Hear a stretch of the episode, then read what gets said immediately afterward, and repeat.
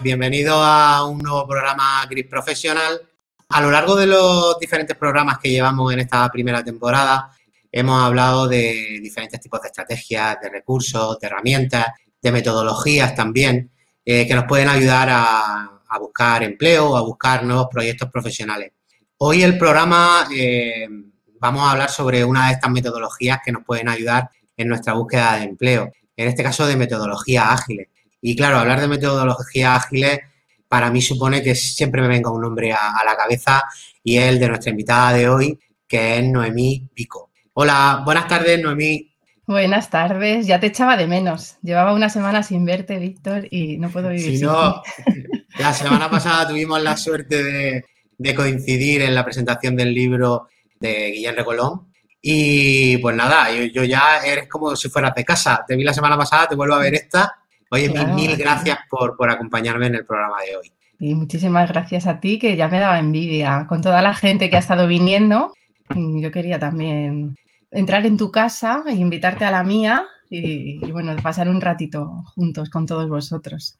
Noemí, para todas aquellas personas que en un momento dado no, te conozcan, no, sepa, no sepan quién es Noemí Vico, mm, comienzo con una pregunta y en este caso es ¿quién es Noemí Vico?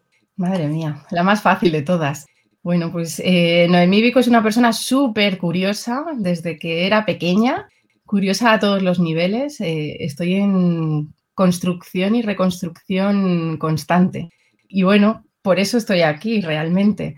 Eh, empecé a estudiar publicidad porque el mundo de la creatividad me atraía mucho. de ahí, ahora estoy estudiando psicología y en estos años he tenido la oportunidad de, bueno, de trabajar ayudando a muchas personas y organizaciones en el desarrollo de su talento. En desarrollo de talento yo creo que es una de las cosas en las que más curiosidad necesitas, porque hay una parte de autoconocimiento, hay una parte de estrategia, hay una parte de habilidades, de entrenamiento y también hay una parte de herramientas que, que yo creo que completan un poco el ciclo. Entonces creo que, que esa curiosidad, que para la marca personal a veces es contraproducente porque no hay un foco, pero a la vez me proporciona muchas herramientas de todo tipo para poder acompañar al resto de personas y a mí misma, porque yo necesito variedad. Y, Noemí, bueno, mm, algo, algo que yo aporto de tu, de tu perfil, eres también escritora, has escrito un libro, en este caso Smart Feedback, del que hablaremos también a lo largo del programa, ¿vale? Mm, hablando en un programa sobre metodologías ágiles, creo que también la primera pregunta va a ser obvia. ¿En qué consisten esto de las metodologías de, del design thinking y el agile? Vale, además, eh, pregunta yo creo que es súper necesaria para todos porque como hay mucha moda con esto, se están confundiendo unas cosas con otras. Muchas veces incluso en las organizaciones no se sabe ni de qué se está hablando y uno de mis objetivos hoy es que todos tengamos más o menos claro, con palabras incluidos. Al final esto se llama metodologías ágiles, pero no es una metodología, sino que es un enfoque de trabajo, un mindset, una filosofía que se sustenta en unos valores y en unos principios. ¿Por qué yo creo que es útil? Porque es una metodología adaptativa. Nos movemos en entorno de, en entorno de incertidumbre, más que nunca ahora. Entonces, no tiene mucho sentido eh, que estemos utilizando una metodología que sea tan predictiva que ya mm, como que partamos de la base de que el mundo va a ser lineal, porque no lo es. Eh, hablamos de, y ya empiezo con los palabras, del sistema waterfall, eh, waterfall y, el agile. En el primero que tenemos un entorno más o menos estable, en el que más o menos sabemos qué va a pasar, con lo cual se puede hacer una planificación que se cumple. ¿Cuántas veces ahora tenemos planificaciones que se cumplen? Mm, y en una organización o en, un proyecto puede haber pequeñas partes que sí que se puedan gestionar así, pero la gran mayoría no tiene sentido. ¿Por qué ahora están de moda esto de las metodologías ágiles?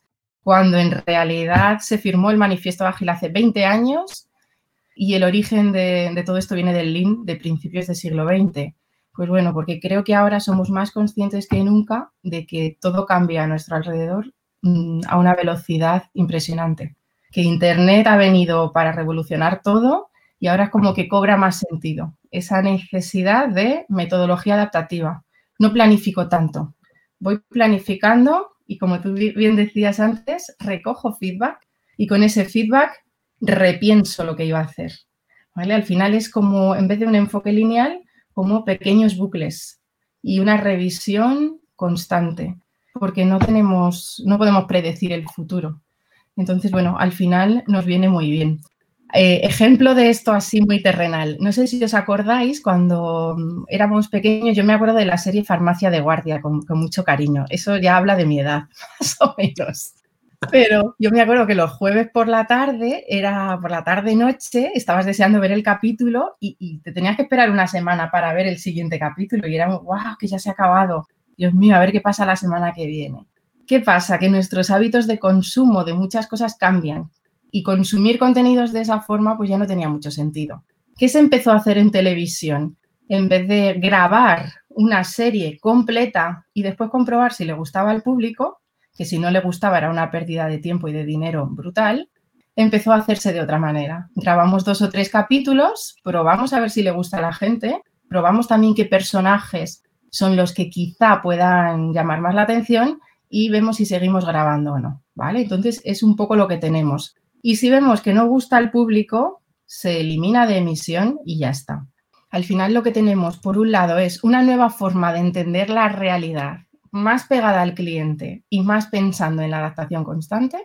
También tenemos eh, la necesidad de centrarnos en la entrega de valor y no en otras cosas que no aportan nada al cliente. Y con Design Thinking lo que tenemos es un enfoque que nos ayuda a tener pasos y a tener herramientas para poder tangibilizarlo porque es verdad que la parte de, de Agile es muy fácil de entender. De hecho, el manifiesto ágil no tiene nada, dos páginas, y la guía de Scrum tiene 19, pero lo difícil es aplicarlo, porque implica un cambio mental total.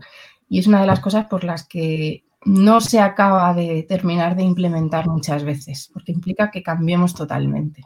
No sé si más o menos este tipo de metodologías suponen también eh, un cambio de mentalidad en las personas, ¿no? ¿Qué tipo hmm. de, competencia debe tener un profesional para un correcto desarrollo del design thinking y del agile en su búsqueda de empleo? Pues como es cambio de mentalidad, cuesta un poquito y no pasa nada porque cueste. Además, uno va buscando en, la agilidad respuestas y no hay respuestas. En ningún sitio te dice lo que tienes que hacer pero sí hay unos valores y unos principios que orientan tus decisiones, ¿vale? Por ejemplo, ¿en qué cosas debería tener un profesional? Primero, eh, mente abierta para cambiar su forma de hacer las cosas, mente abierta para recoger el feedback y la información, también curiosidad, yo creo que es muy importante, porque en la medida en la que conocemos al cliente o al empleador o las empresas que nos interesan, cuanto más las conocemos, más fácil es que les entreguemos algo que sea valioso para ellos o que mm, adaptemos nuestro perfil profesional, mejoremos nuestra formación o lo que haga falta para poder verdaderamente ser un perfil interesante. ¿Vale? Entonces, esa parte de curiosidad, la parte de mente abierta, también yo creo que es importante la creatividad, el no quedarnos con la primera idea que nos viene de, venga, pues mando el currículum y espero mirando al teléfono, sino que me voy a eventos, llamo yo a las empresas, empiezo a hacer networking, busco en sitios distintos, eh, hago cosas un poco diferentes para destacar de alguna manera en, la masa. Y luego hay unos principios que están ahí que, también nos podemos llevar como competencia. Eh, por ejemplo, el eliminar la documentación extensiva, menos rollos de papeleos y cuenta, sintetiza lo que quieras contar. No por enviar un currículum de 20 páginas, va a ser mejor. Igual que centrarte en entregar valor y no tanto en, cumplir un expediente o en, o en, que la hojita del currículum sea más bonita, o centrarnos en colaborar más que en la parte contractual. Es decir, antes de pedir que me contrates, te voy a dar yo algo, quiero que me veas cómo te ayudo a hacer algo y si te gusta, pues ya vemos qué es lo que podemos hacer. ¿Vale? Pero al final esto que, viene más bien del desarrollo de software, lo que se desarrolla ahí es un producto para que a alguien eh, se le cubra una necesidad. Nosotros al final somos productos que también satisfacemos necesidades de otros. Y nosotros también nos podemos construir, yo creo que con, con la misma filosofía. Pero mente abierta, curiosidad, investigar, y, estar constantemente buscando, que, yo creo que, es lo más importante. Muy ligado a todo lo que estás contando, porque creo que ya has mencionado a alguna de ellas.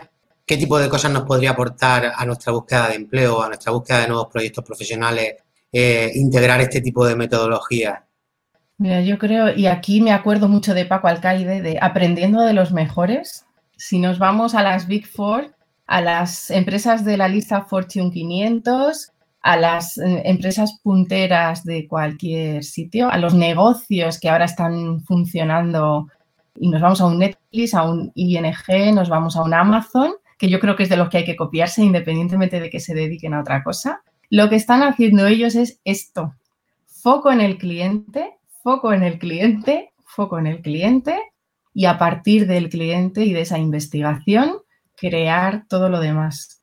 Entonces, em, yo creo que, tener esto en la cabeza es quizá de lo más, de, lo más útil. En vez de empezar, aquí en coaching decimos eso de egoles, eh, que es dejar el ego aparte, porque cuando estás queriendo hacer algo muy bien, y, y te pongo el ejemplo del dibujo, cuando yo estoy intentando explicarte algo y te hago un dibujo y de repente empiezo a querer hacer el dibujo muy bien, sin querer empiezo a estar solo para mí y para mi ego y me olvido de ti. Entonces, practicar el egolés lo que nos puede ayudar es estar permanentemente al servicio del otro. Yo estoy investigando qué necesitas, qué te pasa, eh, qué problemas tienes, qué dificultades te encuentras y en la medida que sé eso, puedo proporcionarte ideas. Ejemplos muy tontos de esto. Todos hemos viajado en un taxi, en un Cabify y hemos visto que, que, te digan los buenos días es gratis o que, te, o que te dejen elegir la emisora de radio también. Y hay veces que yo les digo a mis alumnos en las escuelas de negocio que, por ejemplo, cuando mandan un currículum eh, con, su, con el adjunto en el correo electrónico, siempre les digo, añadid una firma con vuestro número de teléfono porque experiencia de cliente para mí, el tener que estar descargando, si lo hago desde el móvil no me quedan megas, no sé qué, no sé cuánto, es mucho peor que tener aquí, pulsar el teléfono y llamarte directamente. O el hecho de tener una misma foto en todos los soportes que tienes para búsqueda de empleo, para que sea más fácil recordarte. Que pensemos en la experiencia de la otra persona cuando se va a juntar con un montón de currículums, con un montón de candidaturas, como yo, le puedo facilitar la vida a esa persona? ¿Qué cosas puedo hacer para que no tenga casi ni que leer nada? Que de un vistazo le quede claro. Y también hay veces que se trata de explorar nuevos sitios en los que nunca se nos había ocurrido trabajar. A nosotros que nos encanta esto de la empleabilidad, pues bueno, sabemos que muchas veces nuestro cliente ideal no nos puede pagar, ni queremos cobrarle porque está en una situación que, bueno, que es, que es difícil y a la vez nosotros necesitamos llegar a final de mes. Entonces, en esto hay que pensar un poquito más y empiezo a, generar arquetipos de cliente distinto. Tengo un cliente que es el usuario y luego tengo el, el stakeholder entre medias o al final el sponsor o la persona que paga. Y yo necesito establecer estrategias para el uno y para el otro. Y de esa manera puedo desarrollar un trabajo que me gusta y habiéndolo pensado un poco más también podré cobrar por ello. Entonces, bueno, al final yo creo que más allá de los nombrecitos, las estrategias y las cosas, yo creo que es tener en mente que el importante es el cliente y el valor, y no tanto yo. Comentaba al principio del programa algo importantísimo de, este tipo de metodología, y es que tanto el Design Thinking como el Agile eh, son, son metodologías iterativas, ¿no? Es decir, no requieren un proceso lineal, sino que se desarrollan pues, a través de diversos bloques temporales. ¿Cómo afectaría esto, por ejemplo, a nuestro proceso de búsqueda de empleo? Bueno, pues eh, en muchos aspectos, pero un ejemplo claro es mi perfil de LinkedIn y mi currículum. Imagínate, te preparas tu perfil de LinkedIn, ay, no me gusta la foto, ay, no me gusta no sé qué, ay, espera, que es que me falta la recomendación de tal. Bueno, es que no está perfecto, es que no está perfecto. Entonces, hasta que tú no consideras que está perfecto, no lo pones público. Has perdido tres meses de tu vida en los que podías haber estado tanteando, generando agenda de contactos, revisando si la gente visitaba tu perfil o no. Entonces, ah. ¿cómo haríamos eso en formato Agile? Lanzando prototipos y en formato Design Thinking. Yo necesito algo tangible para que el cliente vea si le gusta o no le gusta. Pues mi currículum a lo mejor todavía no está súper perfecto. Vale, ¿es suficiente? Pues venga. Al final hay que generar experimentos lo suficientemente valiosos y lo suficientemente seguros, pero ir lanzando cosas. Eh, a mí me pasa, yo creo que mm, siempre lo digo esto, que todo el mundo debería ser autónomo seis meses para vivir lo que, se siente. La incertidumbre. el primer mes, menos 300 euros, que empiecen los juegos del hambre. Cuando estás en esa situación, yo creo que ves como, tienes la visión como más cercana y el sentido de urgencia más cercano. Entonces estás continuamente tomando cafés con clientes, oye, ¿y qué preocupaciones tenéis ahora? ¿Qué retos? A ver en qué te puedo ayudar, a ver qué tal. Y les presentas una idea, oye, ¿voy bien por aquí? Sí, no, lo revisamos. A mí me encantan esas reuniones que antes no hacíamos de co-crear una propuesta. No ir en modo consultora lista de la vida yo, de yo tengo todas las respuestas. Y, y además en esa co-creación de repente te das cuenta de que a lo mejor tú no puedes resolver eso, pero lo puedes resolver junto a otra persona. Y al final lo importante es la relación. Y, yo creo que esto también construye relaciones, porque se ve en todo momento la intención, la empatía. De hecho, no es, no es casualidad que la primera fase de Design Thinking se llama empatía. Sin ella no hay proceso ninguno, porque si no sería un proceso para ti, para lucirte tú lo bien que lo haces. Entonces, em, estos bloques temporales nos van permitiendo seguir algo de proceso, pero nos permiten que tengamos en la mente esa necesidad de co-creación. A mí me pasa muchas veces, yo trabajo con comités de, directivos en organizaciones con personas que saben mucho más que yo de un montón de cosas. Yo no voy a ir a darles lecciones de nada. Les puedo facilitar un proceso, les puedo facilitar una herramienta que les pueda ayudar a desenredar algo, eh, hay veces que están tan en su mundo, tan en su, en su conocimiento que necesitan que alguien les saque de ahí y les lance una idea distinta, pero es un proceso mucho más horizontal, mucho más transparente, mucho más honesto también y mucho más de yo te ayudo, tú me ayudas. Cuando estamos con ese papel de consultor listillo o de busco trabajo y me someto a lo que me digas, al final no estamos aportando realmente. Y digo lo de cuando estamos buscando trabajo, que a todos nos ha pasado, a mí también, y, no pasa nada. Emocionalmente hay veces que creemos que tenemos menos valor del que tenemos y tendemos a veces como a ponernos como, venga, vale. Y así no estamos ayudando a nadie. Entonces, esa iteración con el currículum, con la entrevista, ir a una entrevista aunque no te guste la oferta es maravilloso porque te ves cómo lo estás haciendo. Y cuando vas a acabar la entrevista puedes pedir feedback. Oye, ¿qué tal? ¿Me has visto muy nervioso? No, tal. ¿Qué es lo que mm, te ha parecido mejor de lo que he hecho? Oye, y viendo mi currículum, ¿qué cosas crees que podría destacar? Mm, no sé, que busquemos la manera de entrenar todo el tiempo y recoger información todo el tiempo en todo lo que hagamos. Y, y ese es el mejor aprendizaje, que no está en ningún libro ni en ningún máster. Además, cada uno estamos en un ámbito de conocimiento distinto.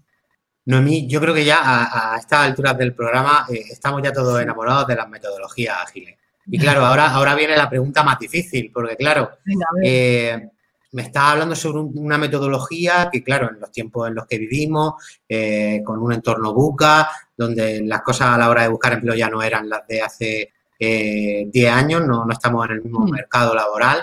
Y llega el momento de que decido, oye, pues mira, Noemí tiene razón, tengo que hacer las cosas de una manera diferente las metodologías ágiles suponen en este caso una forma distinta entonces de trabajar y de organizarse. ¿Cómo podemos integrar o llevar a cabo este tipo de metodologías en nuestro proceso de búsqueda de activa de empleo? Vale, podemos hacerlo a nivel de, primero, eh, mental, también a nivel de nuevas habilidades y también a, nivel de uso de nuevas herramientas. Entonces, a ver cómo busco algo que sea más o menos sencillo. A nivel de cambio mental, yo creo que ya lo hemos hablado el ser conscientes de que se acabó lo de me imprimo un currículum 100 veces en papel súper caro y lo envío por correo.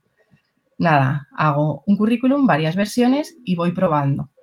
Ahí ya tenemos la primera parte. Con LinkedIn igual. Pruebo varias publicaciones. Oye, pues cuando publico sobre recursos humanos parece que a la gente le gusta. Pues voy a seguir por aquí. O cuando publico una foto, parece que a la gente le gusta más que si publico un vídeo. Pues venga, un poquito por aquí buscar algún tipo de métrica, que sabéis que a mí lo de las métricas me gusta, porque si no yo soy tan, que, me expando tanto que necesito reconducir, nos podemos poner unas, unas pequeñas métricas en Kanban, que Kanban también es un mundo maravilloso. Kanban no es solo esto de poner post de lo que está hecho y lo que no, sino que es un sistema con el que también podemos diseñar una organización al completo. Y, y Kanban habla de visualizar tareas, Kanban habla de diseñar organizaciones y también nos puede servir para, darnos cuenta eh, de este proceso que, necesitamos seguir. Entonces, para intentar facilitar prototipos, em, tener en mente que tenemos que rediseñar probablemente constantemente nuestros servicios y nuestro perfil. Y Kanban habla de, mediciones, habla del fit for purpose, que tiene que ver con diseñar organizaciones con propósito. Y cuando habla de organizaciones con propósito, puede ser mi vida con propósito. Y a la vez eh, cumplir con los clientes. Para ello utiliza varias métricas, ¿vale? Una de las métricas que utiliza es tener el propósito de nuestra vida siempre aquí y tiene las healthy metrics que tienen que ver con la salud de mi negocio. Por ejemplo, vale, estoy haciendo todo esto, pero ¿cuántas eh, entrevistas estoy consiguiendo de enviar los currículums así? Eh, ¿Cuántas ofertas de empleo consigo? Cuando somos autónomos, oye, ¿a cuántas propuestas nos dicen que sí? Hacer un poco esa medición de, oye, ¿estoy consiguiendo pasta o no con lo que estoy haciendo? ¿Vale? Y tenemos que plantear a lo mejor, oye, voy a mandar 15 currículums a la semana y luego medir un poco eso. Y luego tenemos un peligro que son las vanity metrics, que como su propio nombre indica, tienen que ver más con nuestro ego que con otra cosa. ¿Cuántos seguidores tengo en LinkedIn? Tengo 18.000. ¿Alguno te compra algo? No. Eh, ¿Cuántos seguidores en Instagram tengo? 25.000. ¿Alguno te compra algo? No. ¿Cuántos seguidores tengo mm, no sé dónde? o, cuántos números de títulos de cursos he hecho para los adictos a los cursos como yo? Oye, pues es que mira, mi currículum pesa kilo y medio. O cuando pongo todos los títulos en LinkedIn me salen 25. ¿Eso repercute directamente en tu propósito o en el valor que aportas al cliente? ¿Sí o no? Y si es que no, como dice Lynn, desperdicio fuera. ¿Vale? Entonces ahí también tendríamos que tener en cuenta qué estamos midiendo y hasta qué punto lo que medimos nos sirve. Porque, por ejemplo, en redes sociales el conseguir seguidores y seguidores y seguidores que no sean tu público, que no te vayan a comprar y que a lo mejor tampoco te vayan a ayudar en tu búsqueda de empleo, es una de las prácticas que más veo. Y no pasa nada por tener seguidores. El tema es, si lo estás usando para tu estrategia de empleo, hazlo bien. No lo hagas por hacer. Más cosas que podemos hacer, pues eh, estos de Kanban que hablan mucho de visualizar las tareas y los de Lean también, hablan de que lo que no se ve no se puede gestionar. Entonces, el buscar herramientas que nos permitan visualizar los flujos de trabajo nos va a permitir ver dónde tenemos cuellos de botella, dónde tenemos ineficiencias. Y os pongo un ejemplo. Pues podemos tener un tablero o con post-it a qué empresas ya hemos enviado el currículum, qué días, si nos han contestado o no nos han contestado, del listado que tenemos de, cosas por hacer en LinkedIn, en no sé dónde, que lo tengamos todo visible en un mismo espacio. Eso nos permite de un solo vistazo ver por dónde seguimos la estrategia. ¿Qué pasa cuando tenemos 20 cuadernos, post por aquí, hojas por todas partes? Que es fácil que perdamos el foco. Que al final busco aquí, busco allí, y bueno, esto también lo dicen los de GTD, que lo primero es tener un solo contenedor de cosas. Entonces, no te, Kanban no te dice que visualizar te solucione el problema, pero sí te dice, si lo ves, lo puedes gestionar. Si no lo ves, es muy difícil. Y cogeros, si queréis, el ejemplo de Toyota y de muchos otros, que son ejemplos mundiales de llevar eso al extremo. Ellos ven los cuellos de botella, eh, las dificultades, los retrabajos y todo en un mismo sitio. Importante los retrabajos también, que hay veces que perdemos mucho tiempo en no reutilizamos cosas. Al final, si al cliente le aporta valor, no pasa nada porque reutilicemos algo. No vamos a estar inventando la rueda todo el tiempo. Porque es que no, esto de la elasticidad de la oferta y la demanda, pues es igual. cómo de sensible es el cliente a darse cuenta o a, o a percibir mayor o menor valor porque yo le mande en Arial 12 o en Arial 11 un documento. Pues a lo mejor es que ni se da cuenta y solo soy yo con mi ego y mi perfección. Entonces ahí también tenemos cosas. Eh, podemos utilizar tableros visuales y podemos utilizar de, todo un poco. Aquí el campo es infinito, por eso yo creo que la primera pregunta era muy acertada, que es como centrar el tiro de, de qué va esto. Porque cuando entiendo de qué va esto, ya puedo buscar la herramienta. Y de hecho, si necesitáis herramientas en algún momento, me podéis decir porque en la red hay muchísimas para hacerlo.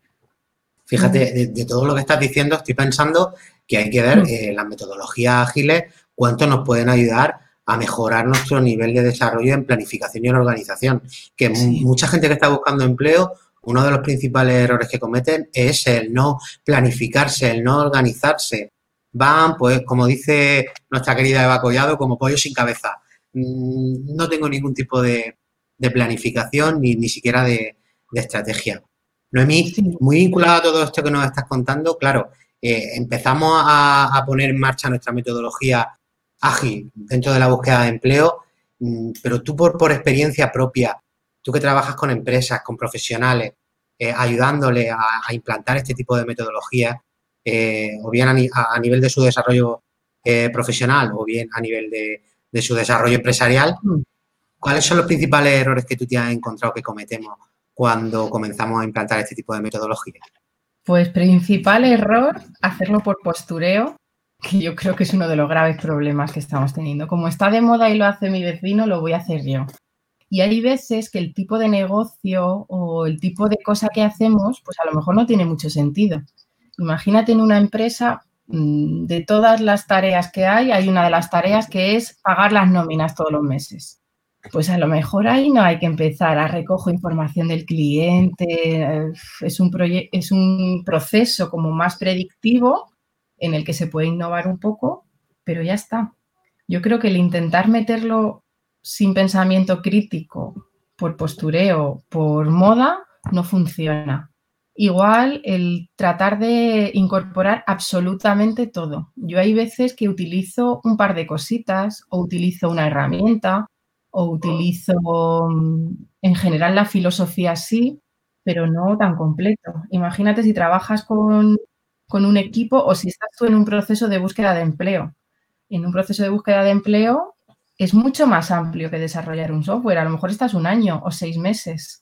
No lo puedes partir como lo parten ellos en sprints, que tienen no sé cuántas reuniones, tal. Te lo adaptas un poco a ti. Entonces yo creo que error, hacerlo por moda hacerlo así porque sí y no acompañar a la gente en esto.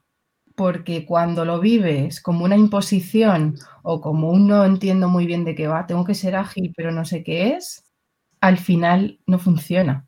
Porque no estás entendiendo la esencia. Y la esencia ya habéis visto que es muy fácil. Es olvídate de cómo lo hacías y el importante ya no eres tú. Cuando lo hacemos de esa manera, no funciona. Y lo veo cada día. Y todos nos ponemos el apellido Agile en el nombrecito en LinkedIn y bueno, yo no soy 100% Agile.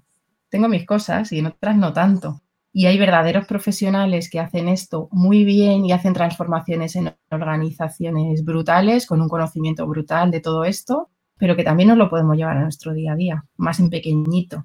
Y esto no es todo o nada, también, yo creo que es importante. O soy ágil o no lo soy, bueno, pues a lo mejor en algunas cosas me permito serlo y en otras no tanto.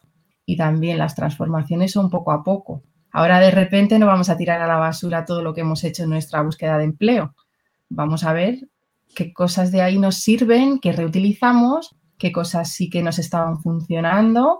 Y, bueno, yo como freelance emprendedora, bueno, y, y en tu caso, Víctor, igual, lo nuestro es como estar buscando trabajo todo el tiempo, porque estamos llevando un currículum, pero siempre estamos intentando satisfacer la necesidad de alguien, eh, reconstruir nuestro perfil, mejorar, buscar continuamente novedades para poder estar al día de todo, invertimos muchísimo en nuestra propia formación y lo nuestro es como buscar trabajo todos los días para nosotros es muy, muy hacer esto.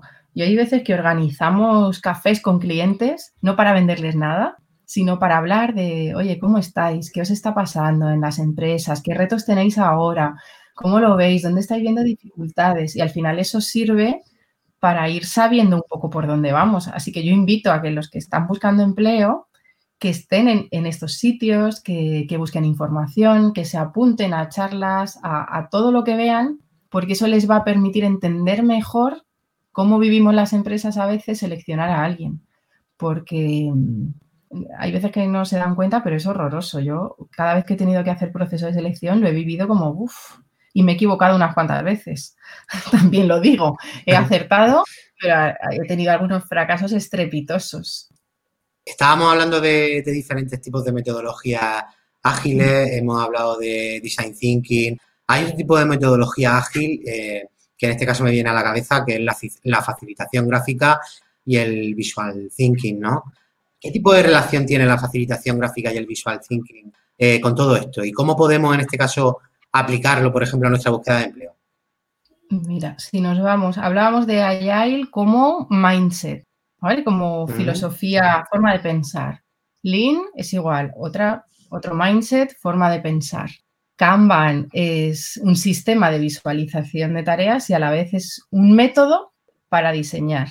Y Design Thinking es un enfoque que nos ayuda también a diseñar. Si hablamos de todas, en todas se repite un hilo conductor que tiene que ver con sintetizar y conceptualizar la información. ¿Y qué mejor manera que hacerlo con dibujos? ¿Qué pasa? Uno de los principios de agilidad es fuera la documentación extensiva. Si lo puedes explicar con un dibujo, mejor que con un taco de folios así de grande. ¿A qué nos permite también el pensamiento visual? Pues si hay más de 5.000 idiomas en el mundo, con dibujos podemos entendernos todos. Si estamos hablando de empatía, hay veces que el trasladarlo y sintetizarlo en algo más pequeño nos ayuda a entendernos mejor. Imagínate en equipos heterogéneos, que es lo ideal en estas organizaciones, hay veces que no acabas de entender el punto de vista de la otra persona, pero con imágenes siempre es mucho más sencillo.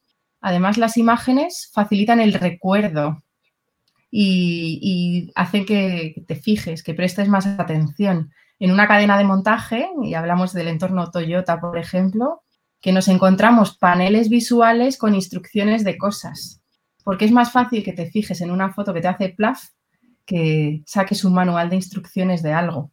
Y también es más fácil que gestiones unas tareas si tú las tienes en un panel y más o menos las ves de un vistazo. Lo mismo pasa con el currículum. Cuando decimos eso de que sea de una página, es precisamente porque me tiene que hacer en los ojos y que se me quede clara la información. Entonces, al final, eh, el pensamiento visual, que hay que entrenarlo, que lo difícil no es el dibujo, lo difícil es la síntesis de la información y cómo convertirlo en el dibujo, nos ayuda a procesos de atención, procesos de aprendizaje, procesos de comunicación, nos ayuda con los equipos, nos ayuda a tomar decisiones, porque primero está el dibujo, y hablamos de esto de facilitación gráfica, y después está el visual management. El visual management tiene que ver con qué herramientas específicas utilizo para la gestión visual de una organización. Y tenemos tableros específicos para reuniones, tenemos tableros específicos de toma de decisiones y de votación, tenemos tableros específicos de recogida de feedback, podríamos gestionar una organización entera de forma visual. Y fíjate lo importante que es eso ahora que estamos online y que estamos cada vez más globales.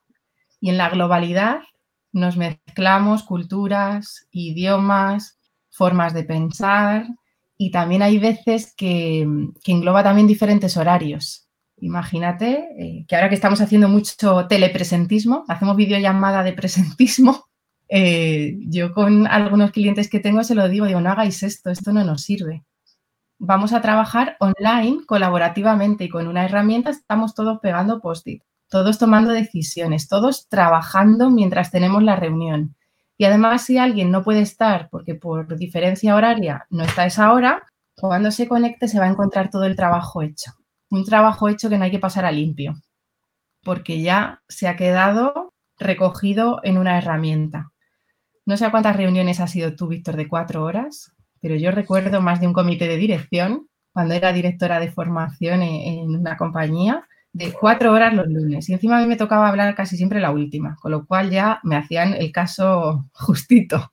¿Qué hacemos aquí? Aligeramos eso, aligeramos, sintetizamos, buscamos la manera de que tengamos marquitos de trabajo y dibujitos para poder meterlo dentro. Entonces, pensamiento visual todo el tiempo, todo, todo, todo. Y además, si os gusta este tema y este mundo, empezamos haciendo dibujitos, luego vamos haciendo plantillas y después a esas plantillas ya le metemos filosofía, todo el conocimiento que tenemos y, las utilizamos al servicio de, las personas y del equipo.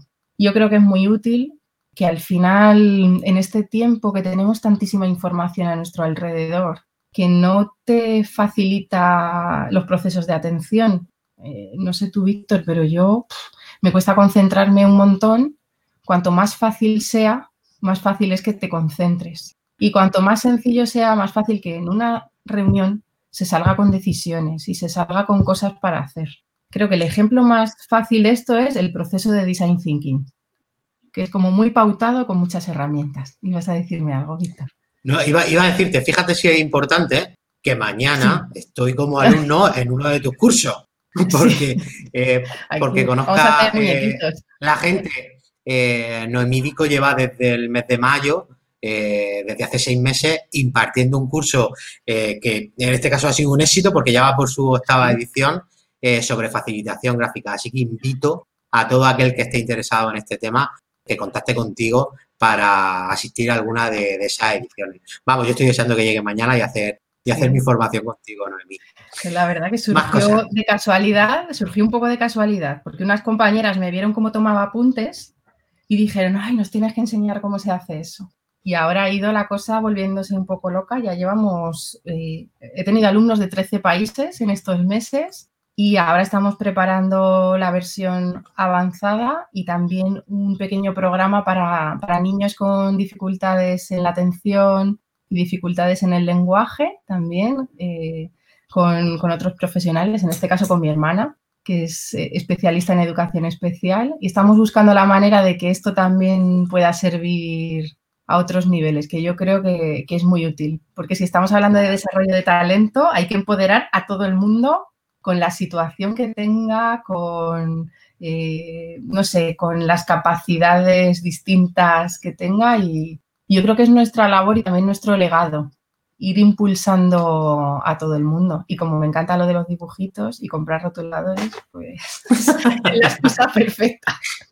Noemí, hay ocasiones eh, que uno está en búsqueda activa de empleo y no llega, no llega esa oportunidad que uno espera, ¿no? Y en ocasiones cuando no llega esa oportunidad, una de las salidas pues puede ser crear tu propia oportunidad. Mm, ¿Cómo puede ayudar el design thinking y el, agile eh, a un emprendedor o a un freelance? Yo creo, si estáis en esa situación, yo recomendaría que os empapéis un poco de qué va esto de design thinking y hay libros interesantes como Designpedia y en internet hay un montón de cosas. Y entendiendo las cinco fases que tenemos, se pueden trasladar perfectamente a una estrategia de marca personal o a una estrategia de búsqueda de empleo. En cada fase podemos trabajar con unas herramientas concretas, infinitas, podemos elegir las que sea, pero si hiciésemos un proceso como emprendedores o un proceso de marca personal o de búsqueda de empleo, de empleo tenemos la primera. Fase empatizar, recoger toda la información posible de posibles clientes o posibles empresas que me vayan a contratar. Y aquí podéis utilizar cosas como el mapa de empatía, que yo creo que muchos lo conocéis, ¿vale? que esta es una de las más famosas. Y luego lo podemos concretar de alguna forma. Ya tenemos nuestra primera fase, estar pendiente del mercado y recoger información. Nos vamos a la segunda. En la segunda lo que tenemos es ya algo de definición de reto me he dado cuenta, por ejemplo, de que de todo mi currículum, de repente me he dado cuenta que la parte de facilitación gráfica le encanta a la gente. ¿Por qué? Porque he tomado todas las ideas que había recogido antes y las he filtrado con unos parámetros, por ejemplo, de impacto en cliente y facilidad de implementación. Mm, os pongo como ese ejemplo. Entonces, defino mi reto en una frase. Eh, me doy cuenta de que el servicio que tengo que vender, por ejemplo, es eh, facilitación gráfica y entonces empiezo a idear ¿Cómo podría vender facilitación gráfica? Pues venga, para niños, para abuelitos. De hecho, una alumna mía lo está haciendo para personas mayores en Panamá después del curso, para temas de agilidad mental. Puedo hacerlo online, puedo hacerlo presencial, puedo hacerlo en inglés, puedo hacerlo en chino. Uh, lanzo muchas ideas. Después selecciono las que veo que pueden ser más fácil de implantar y decido, oye, pues lo que voy a sacar es un facilitación gráfica nivel 2. Y lo que hago es una demo mi prototipo es, pues voy a hacer ese nivel 2, voy a hacer más o menos la agenda de lo que debe contener y voy a llamar a tres o cuatro amigos y les voy a dar el curso para que me digan qué tal lo ven, si voy rápido, si voy lento, si el contenido está bien, si está mal, si le quito o le pongo, si qué pasa, ¿vale? Y con eso, al final de ese proceso que ya hemos testado y recogido feedback, lanzamos ya nuestro, nuestro primer curso y probablemente esto no asegura 100% de acierto, pero siempre asegura más acierto que cuando hacemos algo solo pensando en nuestra mente de experto, solo pensando en lo que yo creo que es lo mejor para el cliente. ¿Por qué? Porque en este momento ya lo he tangibilizado y ya ha habido gente que me ha dicho algo. De hecho, en facilitación gráfica hicimos una demo con, clientes amigos en, en un primer momento para comprobar hasta qué punto podía ser interesante para la gente. Y os he puesto este ejemplo y lo podemos hacer también con una entrevista de trabajo y que nos vea alguien para ver si así está bien. Con un elevator pitch que nos diga la gente a ver si así está bien. Con mi primer folleto de servicios. Lo podemos hacer con un montón de cosas. Pero aquí ya tenemos un marco que ya viene preestablecido con herramientas que yo creo que, puede ser muy fácil. Muchas metodologías ágiles tienen como pilar eh, fundamental el, feedback, ¿no? Eh, tú que eres coautora de, de Smart Feedback, sabes o conoces que no siempre apreciamos el feedback que otras personas nos dan, haciendo en muchas ocasiones oídos sordos. ¿Qué claves nos daría en este caso para facilitar el recibir y procesar eh, de modo eficaz ese feedback que las personas nos dan? Aquí has dado en el clavo de una de las razones por las que nos cuesta implementar esto.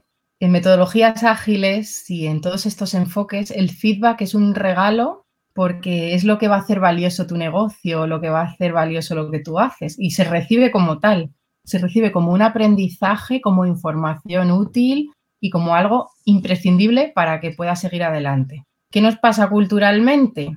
Que como estamos en un poquito cultura del error, pues hay veces que el que alguien nos diga que hemos hecho algo mal nos duele en el alma.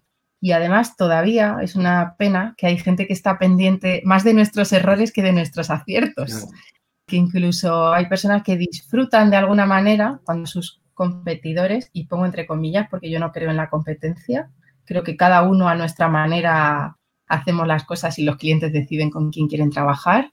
Pero que cuando se tiene miedo a esa competencia, pues estábamos deseando, eh, error, mira qué mal le va ahora, o mira qué tal, pues le voy a decir que este curso es una guarrería, o tal, o cual. Entonces, ese cambio mental de ver el error como aprendizaje todavía nos queda un poco. Yo creo que a nosotros nos va a costar, tenemos que empezar a enseñar a nuestros hijos a que lo vivan de otra manera. Y a la hora de recibir el feedback, pues eh, importante primero yo creo que es cómo, qué autoridad le damos a la persona que nos lo da. Hay una frase que circula por ahí en Instagram de no aceptes críticas constructivas de alguien que no ha construido nada. Y yo creo que, que bueno, los toros desde la barrera se ven muy bien, pero cuando tu mes día uno empieza con menos 300, pues uno hace lo mejor que puede con lo que tiene. Y esas críticas que hablan de opiniones genéricas, no hablan de hechos objetivos, pues no nos ayudan mucho.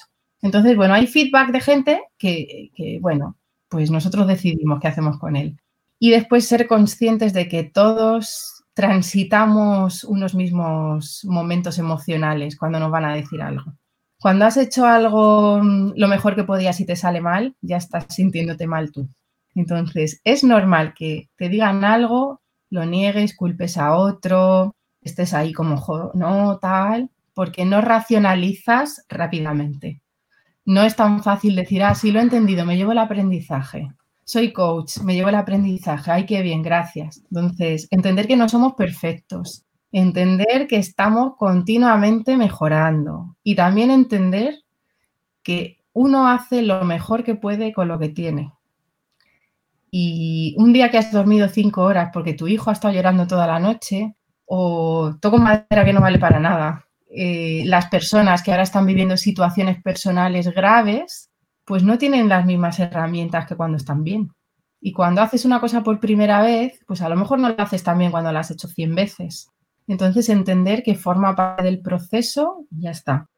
Los que somos un poquito autoexigentes, pues estamos ahí, ahí, en lucha permanente con esto. Pero bueno, yo creo que poco a poco y, sobre todo entender que es un proceso. Y de hecho, cuando tenemos situaciones traumáticas, nos podemos pasar años negando algo o años culpando a alguien de algo. Yo siempre pongo el ejemplo de un divorcio, un divorcio que se queda ahí atascado y, te pasas la vida entera culpando a la otra persona porque es como que no has transitado por todas las emociones para llegar a esa paz. Entonces, bueno, eh, yo creo que es entrenamiento un poco de todos y, al final cuando alguien te da un feedback también se ha tomado su tiempo para buscar la manera de decírtelo y al final hay que entender que la intención es ayudar, aunque no siempre se acierte con, el cómo. Pues Noemí, se me han pasado los 45 minutos del programa volando. Es un, placer el haber tenido la oportunidad de, tenerte esta tarde aquí hablando de design thinking, de, de agile, de, todo, porque hemos hablado de un montón de metodologías ágiles y sobre todo, el, eh, a mí me ha quedado clarísimo muchos conceptos. Yo no tengo ni idea en tema de metodologías ágiles y hoy he aprendido un montón, o por lo menos hay muchos conceptos que se me han quedado muchísimo más claros. Mil pues gracias, Noemí. Gracias a ti por invitarme y, gracias a todos por, por, estar por aquí. Y eso, espero que por lo menos tres cositas nos queden claras y, así a partir de esas tres cositas que tengáis más ideas para seguir en esa búsqueda de empleo y sobre todo desearos a Víctor y a todos que estéis lo mejor posible con, con la situación que tenemos ahora mismo. Un fuerte abrazo. Un abrazo.